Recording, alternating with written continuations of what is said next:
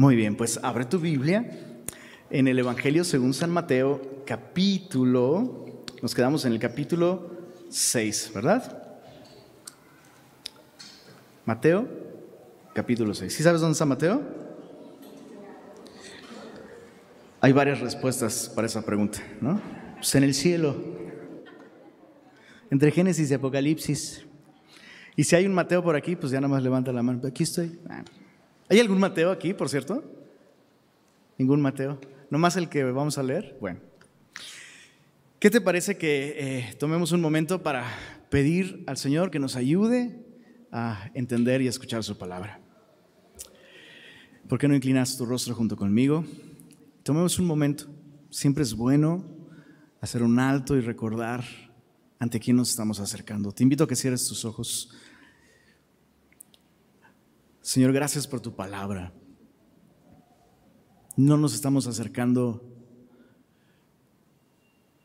a la propuesta, a la teoría, a la disertación de algún ser humano, Señor.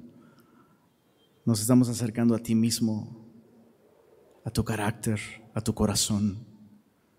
Esa es tu palabra, Señor. Tu palabra hace evidente quién eres tú y podemos conocerte a través de ella. Por eso, Señor. Así que ayúdanos a recibir eh, el día de hoy tu palabra con una actitud correcta, Señor. El camino del hombre es recto en su propia opinión, pero tú pesas los corazones. Así que ayúdanos a reconocer que hoy necesitamos corregir muchas cosas sin lugar a dudas, Señor. Y que tú eres el camino, y que tú eres la justicia, y que tú eres la verdad, Señor. Así que danos disposición para conocerte mejor esta noche y pedimos todo esto en tu nombre, Jesús. Amén. Entonces, eh, Mateo capítulo 7 es el final de esto que conocemos como el Sermón del Monte, ¿no? Y te recuerdo que el Sermón del Monte no es, no es, eh, no es para todo el mundo, es para los discípulos. Jesús se aparta de la multitud, sube al monte y sus discípulos suben con él y entonces dirige estas palabras a sus discípulos. Si tú el día de hoy no eres un discípulo, eso no significa que no haya algo que aprender aquí. Hay cosas que aprender aquí, pero sería imposible tratar de vivir de acuerdo a las normas del Sermón del Monte sin ser un discípulo, ¿no? Justamente porque eh, Jesús comienza diciendo, solo acompáñame ahí al, capítulo 5 de Mateo, dice, eh, bienaventurados los pobres en espíritu, porque de ellos es el reino de los cielos. Verso 6, bienaventurados los que tienen hambre y sed de justicia, porque ellos serán saciados. Entonces un discípulo es aquel que comprende, acepta, reconoce abiertamente que no tiene los recursos espirituales suficientes para vivir, para vivir como Dios manda, para vivir delante de Dios por la eternidad, ni para funcionar debajo del sol de un modo en el que agrademos a Dios. Entonces, aquellos que reconocen que están en bancarrota espiritual, aquellos que reconocen que están perdónenme la expresión, pero es lo que Jesús está diciendo aquí en el capítulo 5, verso 6. Los que tienen hambre y sed de justicia, está hablando de personas que están muriéndose de hambre. No tienen recursos, dependen de la misericordia de alguien más. Y en este caso es hambre y sed de justicia. No, no de justicia en un sentido de no era penal, qué injusto es el mundo, tengo hambre y sed de justicia, ¿no? No, sino hambre y sed de justicia en el sentido de no puede ser lo mal que estoy, no puede ser lo incapaz que soy de hacer lo bueno y lo mucho que amo hacer lo malo, mi corazón necesita desesperadamente que Dios obre. Eh, en mi vida. Entonces, por eso Jesús dice en el capítulo 5, versos verso 17, no penséis que he venido para abrogar la ley o los profetas, no he venido para abrogar, sino para cumplir. Y luego el verso 20 dice, porque os digo que si vuestra justicia no fuere mayor que la de los escribas y fariseos, no entraréis en el reino de los cielos. ¿Cómo podríamos obtener una justicia mayor que la de los escribas y fariseos? Eh, bueno, entre comillas, sencillo. Jesús vino a cumplir la ley. Entonces todas las demandas de justicia de la ley son satisfechas completamente en la persona de Jesús y Jesús dice, mi justicia es mayor que la de los escribas y fariseos y yo se las regalo a ustedes. Es por fe. Yo soy, yo soy ese rey justo que viene a eh, establecer un reino de justicia justamente en los corazones de aquellos que han confiado. Entonces es a través de nuestra confianza en Jesús que podemos entonces sí, por su justicia obrando en nosotros, vivir de acuerdo a los estándares del Sermón del Monte, que, son estándares para los discípulos, insisto. Entonces capítulo 7 eh, es eh, el capítulo final de este sermón y prácticamente el tono de todo el capítulo es un tono de advertencia para los discípulos. Dice así, verso 1, no juzguéis para que no seáis juzgados porque con el juicio con, que juzgáis, seréis juzgados. Y con la medida con que medís, os será medido. ¿Y por qué miras la paja que está en el ojo de tu hermano y no echas de ver la viga que está en tu propio ojo? ¿O cómo dirás a tu hermano, déjame sacar la paja de tu ojo? Y he aquí la viga en el ojo tuyo. Verso 5, leámoslo todos juntos en voz alta. Ay, Dios mío, me dolió eso.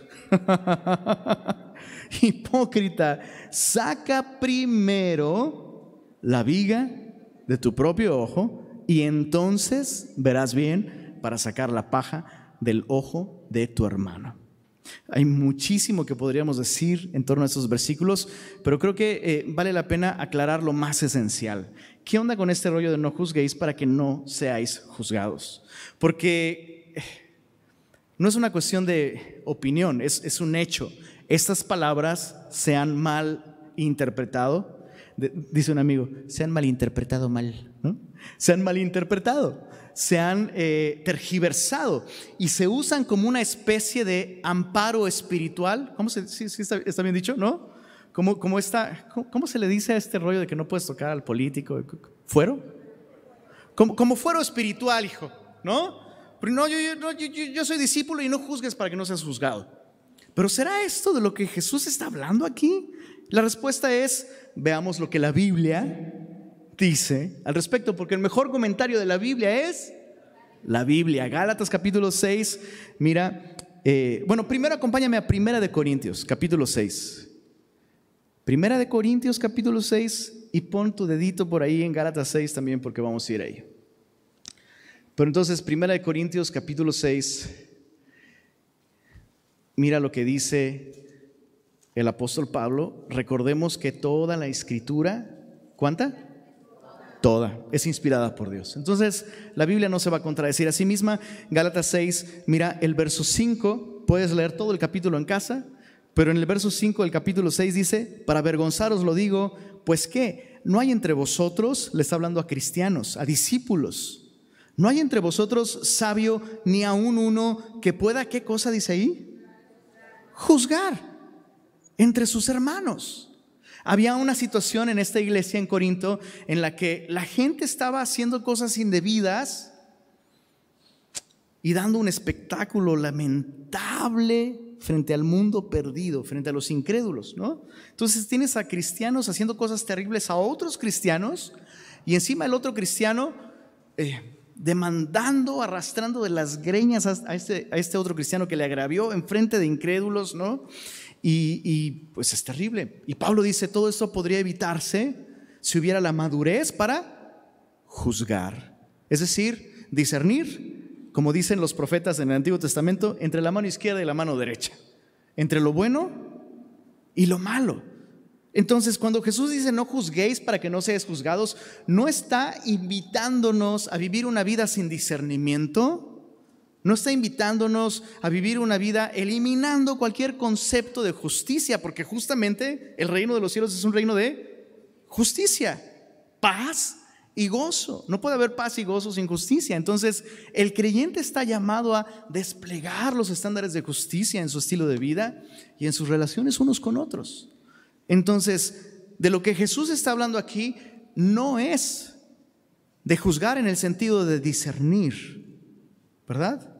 De reconocer el estándar de Dios, la naturaleza de Dios entre lo bueno y lo malo, sino está hablando de no juzgar en un sentido de condenar. Es muy distinto. Es muy, ahora sí que no, no confundamos la magnesia con la gimnasia, ¿verdad? Es muy distinto el decir, eso está mal y es peligroso que vivas así, porque esto puede destruirte, puede arruinar tu relación con el Señor. Cristo murió en la cruz para rescatarte de esto, no sigas por ahí. Ah, no juzgues para que no seas juzgado. No, en este caso no se está juzgando de esa manera. ¿Se entiende lo que estoy diciendo? Entonces fíjate cómo Gálatas capítulo 6, ahondando un poquito en este concepto, dice el verso 1, hermanos, si alguno fueres sorprendido en alguna falta. La, idea aquí es la de una persona que vive insistente, perseverantemente en una falta. No, es un, error ocasional, no es un pecado incidente, sino es una cuestión eh, de un estilo de vida. Si alguno fuere sorprendido en alguna falta, vosotros que sois espirituales, no juzguéis. No dice eso, sino dice, restaurarle con espíritu de mansedumbre, considerándote, esto es clave, preciosa familia, considerándote a ti mismo, no sea que tú también seas tentado. Esto es clave. Este es justo el corazón de lo que Jesús está diciendo en Mateo capítulo 7. Por eso eh, Jesús dice, ¿por qué miras la, la paja en el ojo de tu hermano Jesús siendo carpintero sabría mucho de este tipo de, cosas, ¿no? Porque eh, ves la paja en el ojo de tu hermano y no echas de ver la viga que está en tu ojo.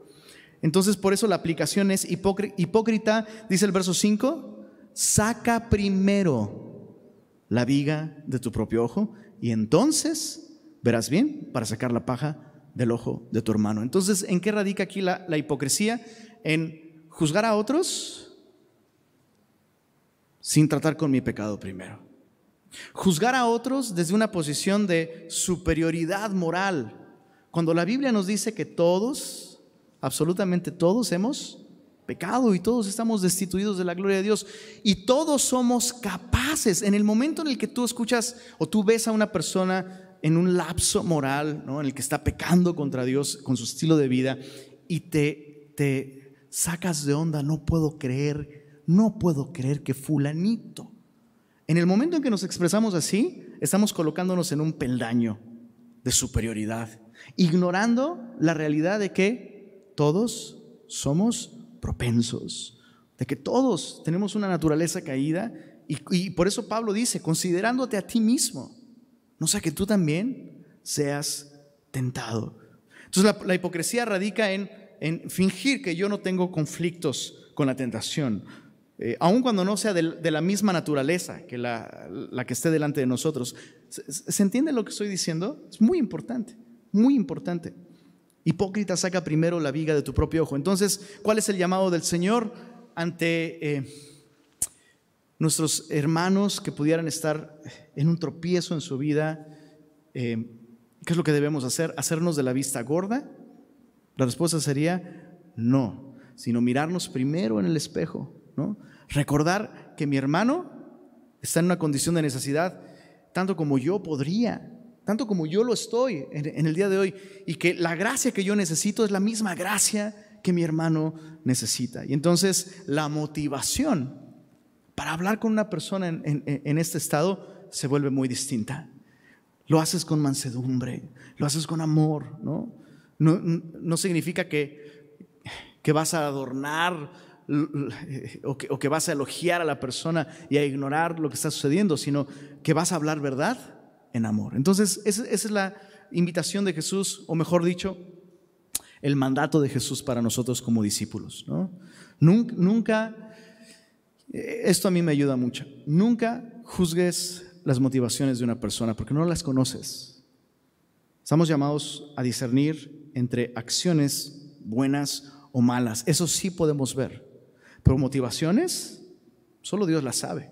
Entonces, eh, eh, procedamos con cautela, ¿no? Con temor, con mansedumbre. no desde, eh, insisto, este peldaño de autoridad moral. ¿Sí? ¿Se entiende, familia? Es muy importante. Bueno, verso, verso 6, no deis lo santo a los perros, ni echéis vuestras perlas delante de los cerdos, no sea que las pisoteen y se vuelvan y os despedacen. ¿Y de qué está hablando Jesús? Bueno, sigue realmente hablando de lo mismo. ¿Qué sucede si tú hablas con un, con un hermano que necesita, ¿no? Ser estimulado al amor y a las buenas obras, ser llamado al arrepentimiento, corregir algo en su vida y la persona no quiere escuchar.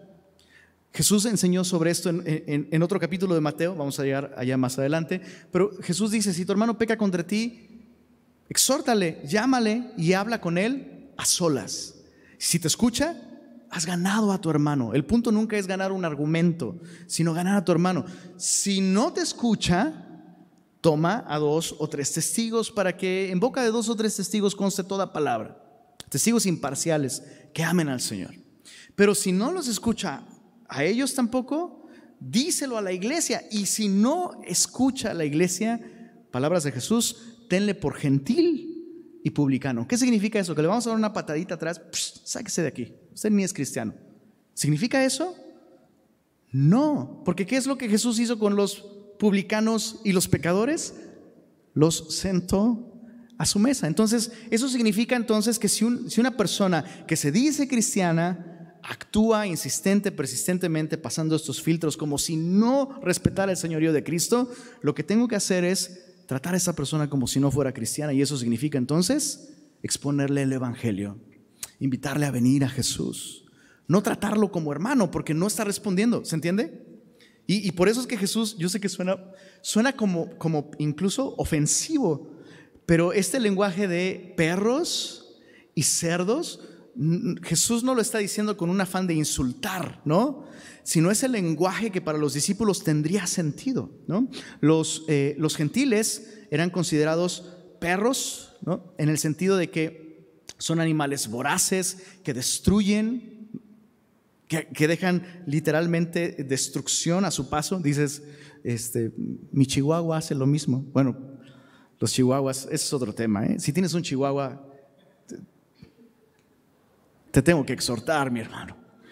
Pero la idea aquí es de, animales que destruyen, que solo siguen sus instintos y están dispuestos a hacer lo que sea por saciar sus eh, caprichos, sus deseos, sus instintos. Alguien no regenerado. Lo mismo es con, cerdos. A los romanos se les llamaba cerdos. Y otra vez, la, la idea es la de impuro, un animal que no es puro, que no se puede ofrecer en sacrificio a Dios. Entonces, lo que está representando el verso 6 es una persona que definitivamente no está viviendo como cristiano. ¿Qué es lo que tienes que hacer con esa persona? Tienes que verlo como tu campo misionero. Chicos, confírmenme que esto quedó claro, por favor. No significa desechar a la persona y fúchala, sáquese de aquí, sino entonces tratarla como alguien no regenerado y llevarla al Evangelio. Verso, verso 7. Mira qué, qué increíble eh, eh, sección. Pedid y se os dará. Buscad y hallaréis.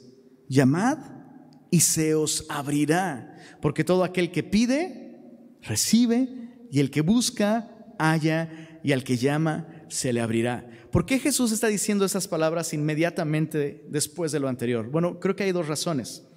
La primera, ¿qué sucede cuando tienes un, ser querido, muy cercano, un familiar, que ha estado expuesto al Evangelio, pero que llega un momento en su vida en el que no está viviendo de acuerdo al Evangelio?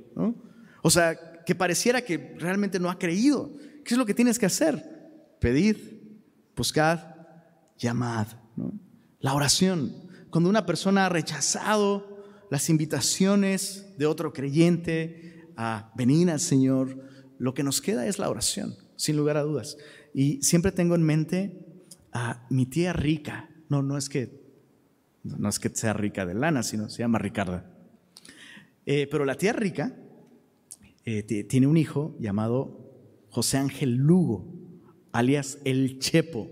Grábate este apodo. El Chepo es muy querido en Semilla en semilla de mostaza. Y, no estás para saberlo, ni yo para contarlo, pero pues ya tengo el micrófono aquí, entonces pues ahora te aguantas.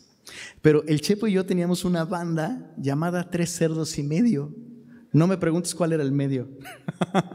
Hace muchos años, cuando estábamos chavitos, teníamos una banda de rock y yo me convertí al Señor, dejé la banda de rock, pasaron, pero así años, pasaron los años y un día, para mi enorme sorpresa, el Chepo se había convertido.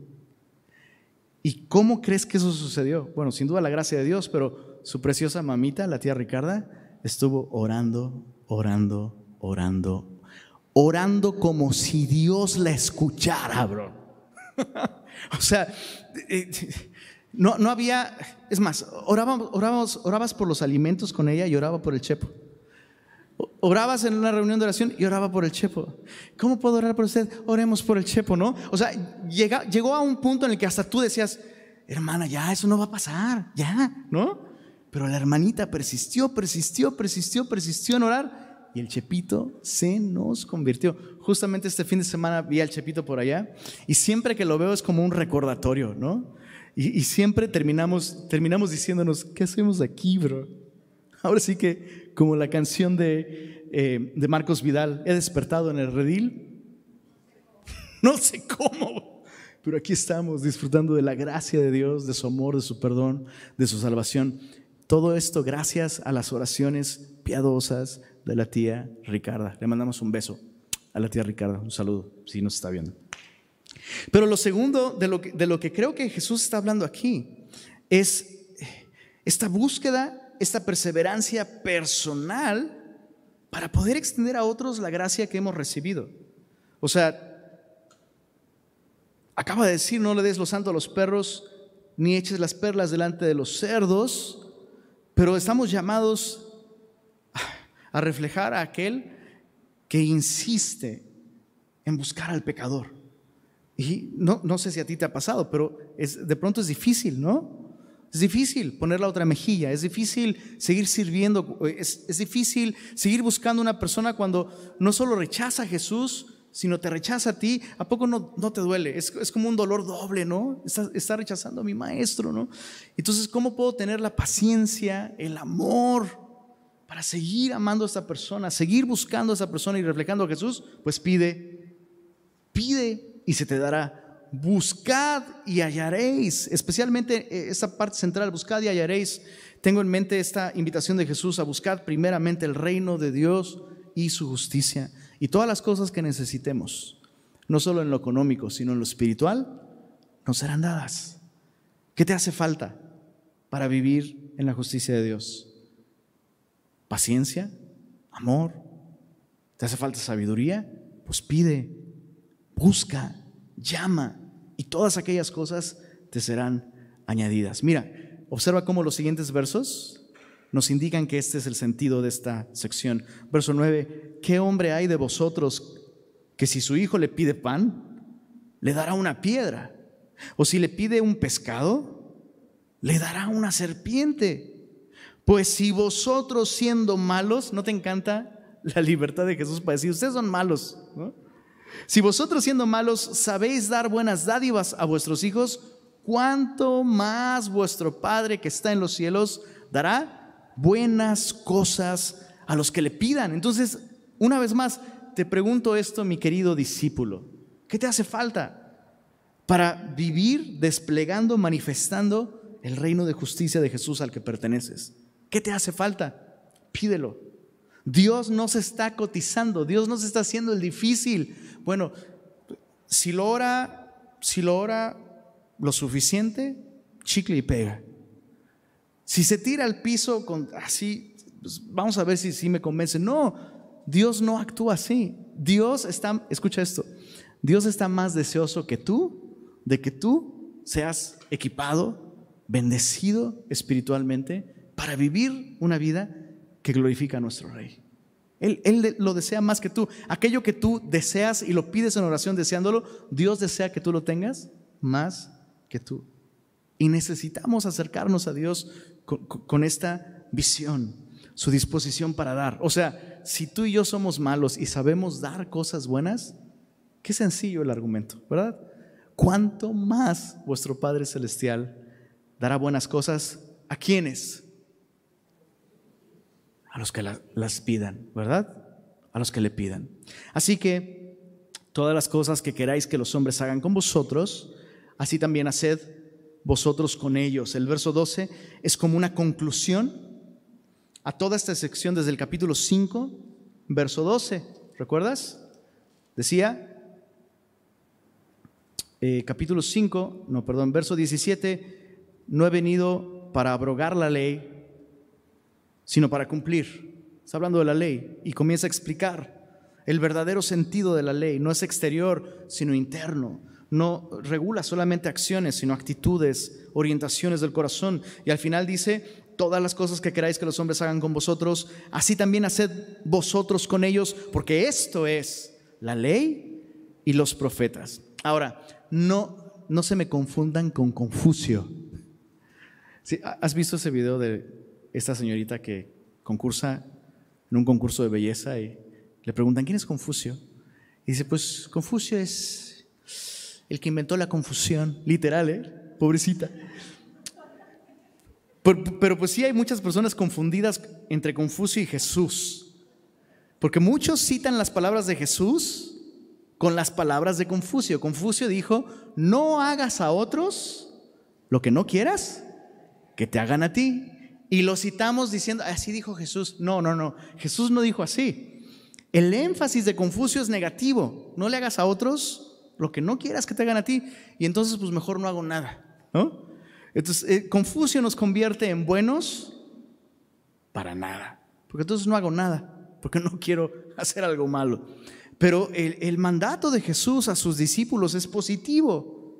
Todo lo que quieras que hagan contigo, así tú haz con aquellos que te rodean, con tu prójimo. Esto es la ley y los profetas. Entonces la justicia de Dios es interesante cómo la religión siempre le da un énfasis negativo a la palabra de Dios. No hagas esto, no hagas esto otro, no hagas aquello, no, y tampoco esto, y tampoco. Cuando la justicia de Dios nos lleva a vivir activamente. ¿Se entiende la gran diferencia entre ser buenos para nada? No, yo no le hago mal a nadie, pero tampoco le haces bien a nadie. Las palabras de Jesús entonces son superiores por mucho a las palabras de Confucio así que no se me confundan, no se me confundan. Me, encanta cómo todo este sermón revela el carácter de Jesús, porque Jesús no dijo, no soy tinieblas, sino Jesús dijo, soy la luz positivo. Jesús no dijo, yo eh, no soy el ladrón, sino Jesús dijo, soy el buen pastor. Cada aspecto de su obra, de su carácter, de su misión fue positivo y nosotros, una vez más, insisto, si definimos nuestro cristianismo por los negativos, pues yo no fumo, pues yo no tomo, pues yo no, digo, no bailo reggaetón. Eso sí, es broma, no tanto. Tú sabes lo que estoy diciendo. Pero si definimos nuestro, nuestro cristianismo por lo que no hacemos, mis queridos semillosos, estamos del lado de los fariseos, ¿eh? estamos del lado religioso. Nuestra definición del cristianismo y de la vida del discípulo tiene que ser positiva. Amor, gozo, paz, los frutos, el fruto de la vida de Cristo en nosotros. Y justamente es a eso a lo que se dirige la siguiente sección. Verso 13 dice, entrad por la puerta estrecha, porque ancha es la puerta y espacioso el camino que lleva a la perdición. Una vez más, ¿a quién se lo está diciendo? A discípulos. Interesante. Y muchos son los que entran por ella, porque estrecha es la puerta y angosto el camino que lleva a la vida, y pocos son los que la hallan. Y Jesús dijo, ¿de, qué está hablando cuando se refiere a esta puerta estrecha? Se está refiriendo a Jesús mismo. Entonces no se trata de lo que no hago, sino de lo que sí hago. Sigo a Jesús. Vivo la vida a través de Jesús. Una puerta es un acceso. Para que una puerta te funcione, pues tienes que atravesarla. Como lo dijo el, eh, como se lo dijo Morpheus a Neo en la película de Matrix. Yo solo puedo mostrarte la puerta, pero tú tienes que caminar a través de ella. Entonces, e, esa es la vida del discípulo. De nada sirve que tú y yo anunciemos que Jesús es la puerta, sepamos todos los versículos, eh, entendamos el concepto de que Jesús es el acceso a una vida de justicia sin entrar por ella, ¿verdad? Juan capítulo 10, verso 9, Jesús dice, yo soy la puerta. Entonces, esa es una invitación a asegurarnos.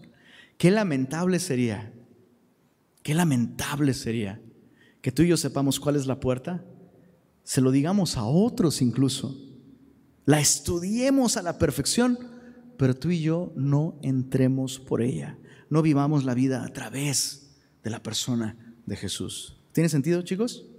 Siguiente, siguiente sección dice el verso, verso 15, guardaos de los falsos profetas. Seguimos con estas advertencias, ¿no?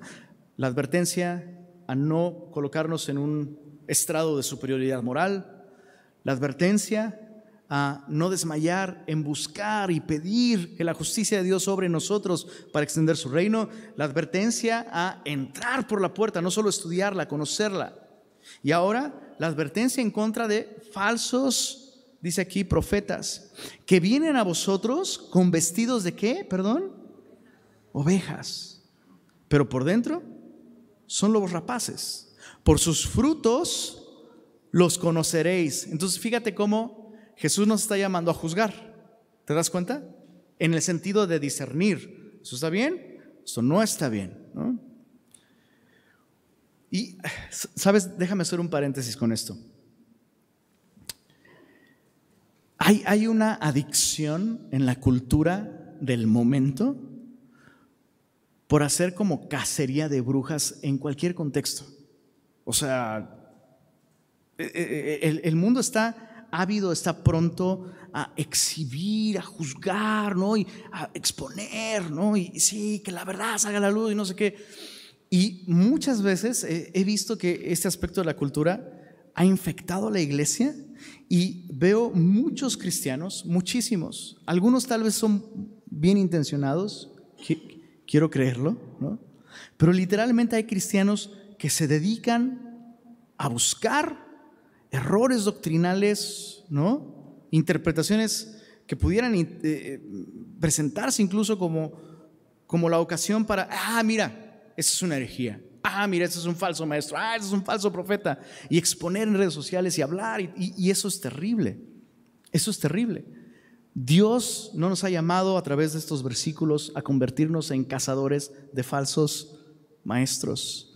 Dios nos ha llamado aquí a usar el discernimiento para nosotros mismos no caer en el engaño. ¿Tiene sentido eso que te estoy diciendo? Entonces, no te enganches con este rollo. No te enganches con, este, con, con esta tendencia de eso, andar cazando falsos profetas. No, no, no los tienes que cazar, bro. Vienen a ti. y la idea es que tú uses discernimiento. Ten cuidado. Vienen a vosotros, y, esto es súper revelador, vienen a ustedes disfrazados de, dice ahí, super predicadores. ¿Así dice? Ovejas. Ovejas. Entonces mira a tu lado, ¿qué es lo que ves? Ovejas. Dices, ah. Una vez más, insisto, si hay errores doctrinales desde el púlpito y hay peligros que tienen que discernirse y evitarse, sí.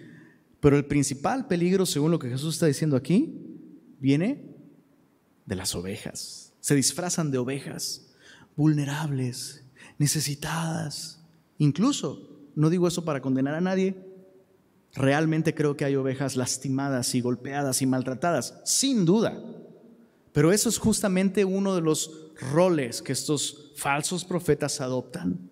Esta oveja lastimada, necesitada, y te no, y luego te miran con sus ojitos de ovejita, ¿no? Tengo tanta necesidad y tú me haces tanto, tú eres el amigo que tanto he estado, no manches, no, tú me ministras, tú me entiendes, tú... y entonces se genera una, literal, una dinámica peligrosa. ¿Te acuerdas del lobo feroz y caperucita? Mm ay, es que esta ovejita, me siento tan bien de que Dios me está usando, mira, me, ve con, para, para gloria de Dios, ¿eh? me ve con unos ojos así de amor. Y está súper atenta a todo lo que yo le digo. Y un día esa ovejita te va a decir, tengo estos ojotes para verte mejor, tengo estas orejas para oírte mejor. Ay, ¿y qué, qué dientes tan grandes tienes, ovejita, para devorar todo el estudio bíblico que te, doy exclusivamente a ti? Para comerte mejor. Y así, eh, eh, con esa imagen de vulnerabilidad, empiezan a meter veneno, empiezan a meter división, empiezan a meter falsas doctrinas. Es más peligroso. Ante un púlpito, yo quiero, quiero creer que te tomas tu cafecito y activas todas tus neuronas para discernir cuando Lenin se equivoca, porque ¿será que me equivoco? Ay, hasta mal me sentí. Pues, pues es tanto. Ah. Pues claro que me equivoco. Claro que me equivoco. Y bajo esa premisa venimos todos justamente a la palabra de Dios y no a mis ideas o conceptos o propuestas. Pero con una ovejita, pues bajas la guardia, ¿no? Es muy fácil bajar la guardia. Entonces, la pregunta es, ¿cuál es el fruto en la vida de esta persona? ¿Cuál es el fruto? No, no cuál es su discurso, no, no cuáles son sus argumentos, no si habla bonito o no, especialmente, pues bueno, eso, no si habla bonito no. Mira el verso, verso 15, vienen vestidos con vestidos de ovejas, pero por dentro son lobos rapaces, por sus frutos los conoceréis. ¿Acaso se recogen uvas de los espinos o hijos de los, perdón, higos de los abrogos? Pues hijos tampoco, ¿no? Así, todo buen árbol da buen frutos, da buenos frutos, pero el árbol malo da frutos malos. Y mira el verso 18, eso es clave. No puede. Punto. No puede el buen árbol dar malos frutos, ni el árbol malo dar frutos buenos. Todo árbol que no da buen fruto es cortado y echado en el fuego. Así que, por sus frutos, los conoceréis. Eh, ¿A qué se refiere por fruto? Acompáñame a Gálatas 5:22. Gálatas 5:22, eh, ¿qué es fruto en la vida de un cristiano? Eh, nos da para un estudio completo, exclusivamente de eso, pero déjame mencionar solo una porción. Gálatas 5 dice desde el verso... Desde el verso 18, si sois guiados por el Espíritu no estáis bajo la ley. Y manifiestas son las obras de la carne, que son adulterio, fornicación, inmundicia, lascivia, idolatría, hechicerías, enemistades, pleitos, celos, iras, contiendas, disensiones, herejías, envidias, homicidios. Bueno, hay una lista por ahí más, más larga, pero la idea es que si la enseñanza de una persona, la influencia de una persona, produce estas cosas en la vida de aquellos que le rodean, o incluso en su propia vida, esa es una obra de la carne. Y podemos mencionar muchos grupos y muchas religiones que tienen personas que viven de esta manera y producen esto.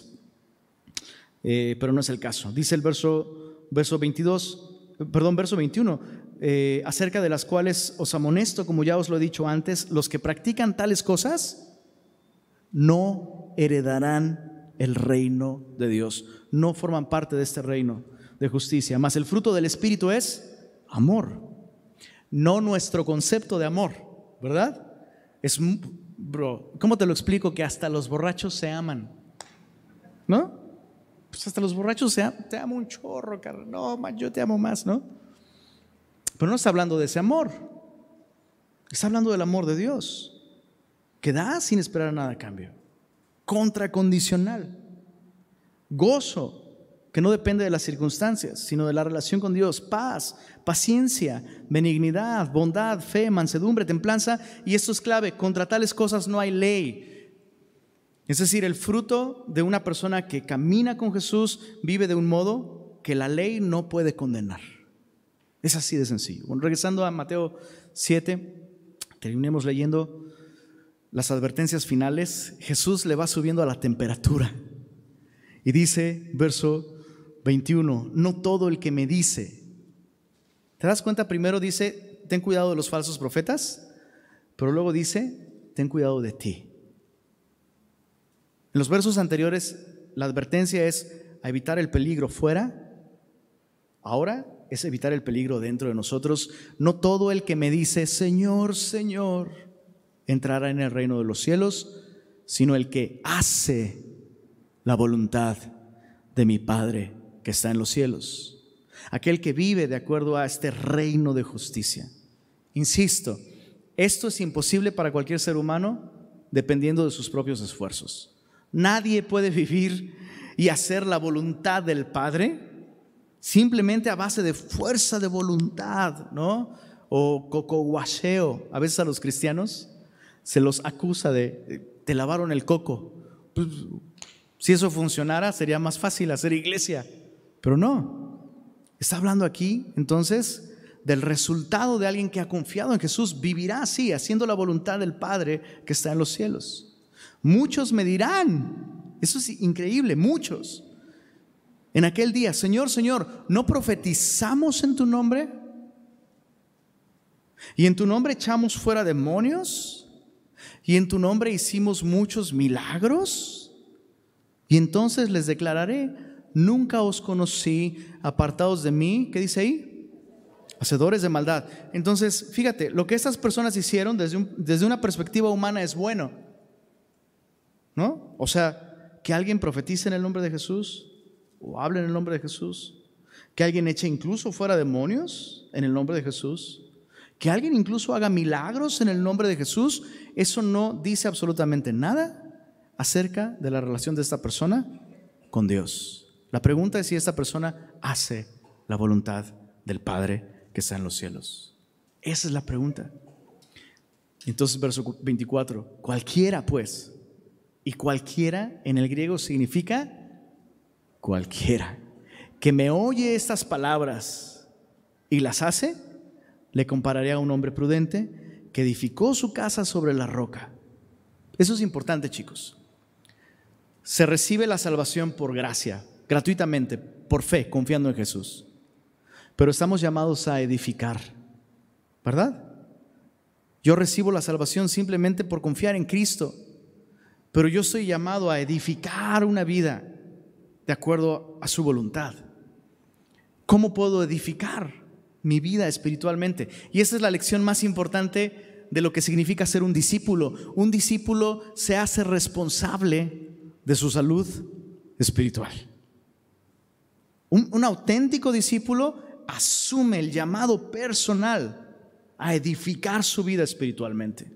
No, no depende del grupo, no depende de la persona. Si es una persona de comunidad, por supuesto, pero hay una responsabilidad personal. Yo no puedo culpar a otros por mi condición espiritual.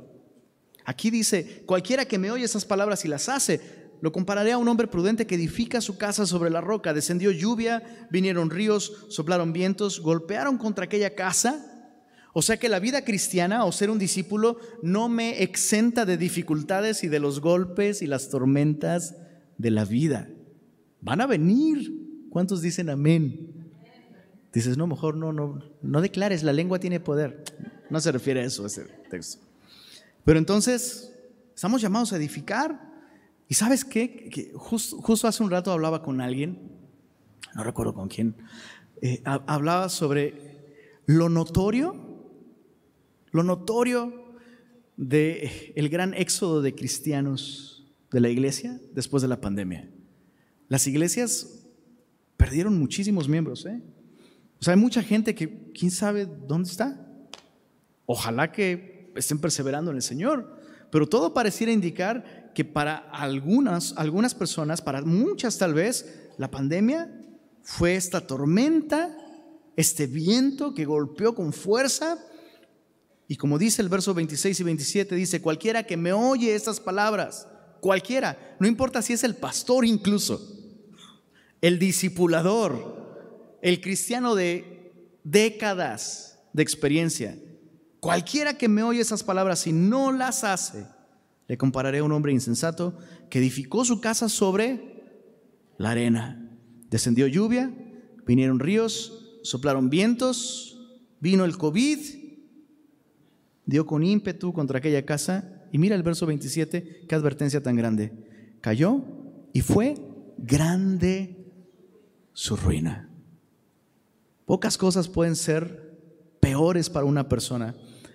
Y vamos a terminar con esto y escúchalo muy bien. Si tienes que respirar tres veces para oxigenarte y escuchar esas palabras. Pocas cosas pueden ser peores para una persona que tener acceso a la luz, a la gracia, al mensaje de salvación y no responder a él y no edificar su vida sobre este mensaje.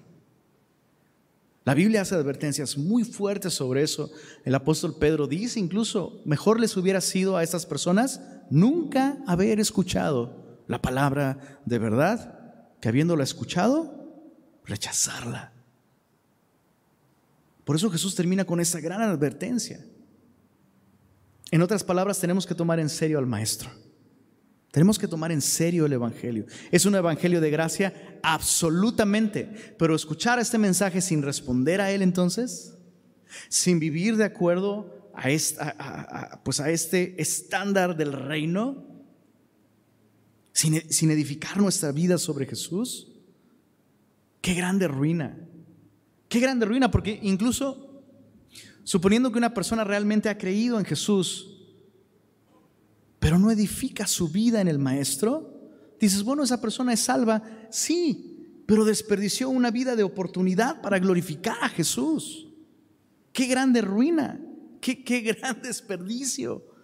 No desperdicies tu vida, mi querido semilloso. Edifica en Jesús. Me, me encanta, me encanta ver que los miércoles cada vez está viniendo más gente. Y uno puede decir, pues qué bueno, ¿no? Y como dijera el chavo, pues ni tan bueno. Porque si escuchan y no lo cumplen, ¿de qué les sirve? Uh, pues qué malo. Pues ni tan malo, ¿no? Y podríamos ir jugando ahí, pero el punto es, me da gusto que estás aquí, pero lo importante es que escuches. Y escuchar en la Biblia es sinónimo de obedecer, ¿verdad? De edificar. ¿En qué estás edificando tu vida? Espero que no la estés edificando sobre semilla de mostaza, semilla de mostaza no puede sostener tu vida. Espero que no la estés edificando sobre las palabras de Lenin. Dios me libre, por favor. Solo en la palabra de Jesús, en la palabra de Dios, en el mensaje del Evangelio, nuestras vidas pueden ser edificadas y sostenidas. Mira esto en el verso 28. Cuando terminó Jesús esas palabras, la gente se admiraba de su doctrina porque enseñaba como quien tiene autoridad y no como los escribas. Terminamos con esta idea. Jesús, Jesús tiene la máxima autoridad. Así que su palabra, su palabra es confiable. Puedes confiar en Jesús. Te invito a que esta semana leas todo el sermón del monte de nuevo, ¿ok? ¿Va? Tarea semillosa. Esta semana léete todo el sermón del monte. Y, léelo con esto en mente. El Señor tiene autoridad. Lo que dice es. Y puedo confiar en que lo que Él está diciendo es verdad. Que lo que Él está diciendo, las decisiones que yo tenga que tomar en respuesta a su palabra, vale la pena. Es confiable. Él va a honrar su palabra. Él tiene autoridad. Y terminamos con esta idea. Jesús dijo, pedid, se os dará, buscad y hallaréis, llamad y se os abrirá. ¿Qué hombre hay de vosotros que si su hijo le pide pan, le dará una piedra? O si le pide un pescado, le dará una serpiente? Pues si vosotros siendo malos sabéis dar buenas dádivas a vuestros hijos, ¿cuánto más vuestro Padre Celestial dará cosas buenas a los que le pidan? En Lucas, Lucas lo registra de otra manera, dice, ¿cuánto más vuestro Padre Celestial dará el Espíritu Santo a aquellos que lo pidan? Entonces necesitamos la vida de Jesús en nosotros, ¿verdad? Y a través de su Espíritu Él puede llenarnos una vez más para vivir de acuerdo a este estándar que el Maestro, que nuestro Rey ha establecido. Te invito a que te pongas de pie y en una actitud de oración, si tú no has creído en Jesús y el fruto en tu vida, o sea, nunca ha habido fruto de la vida de Cristo en ti, hoy es un buen momento para venir al Señor. Tal vez hoy por primera vez puedes reconocer, es cierto, he tratado de vivir la vida cristiana sin ser cristiano, sin entregarle mi vida a Jesús. Entrégale tu vida a Jesús.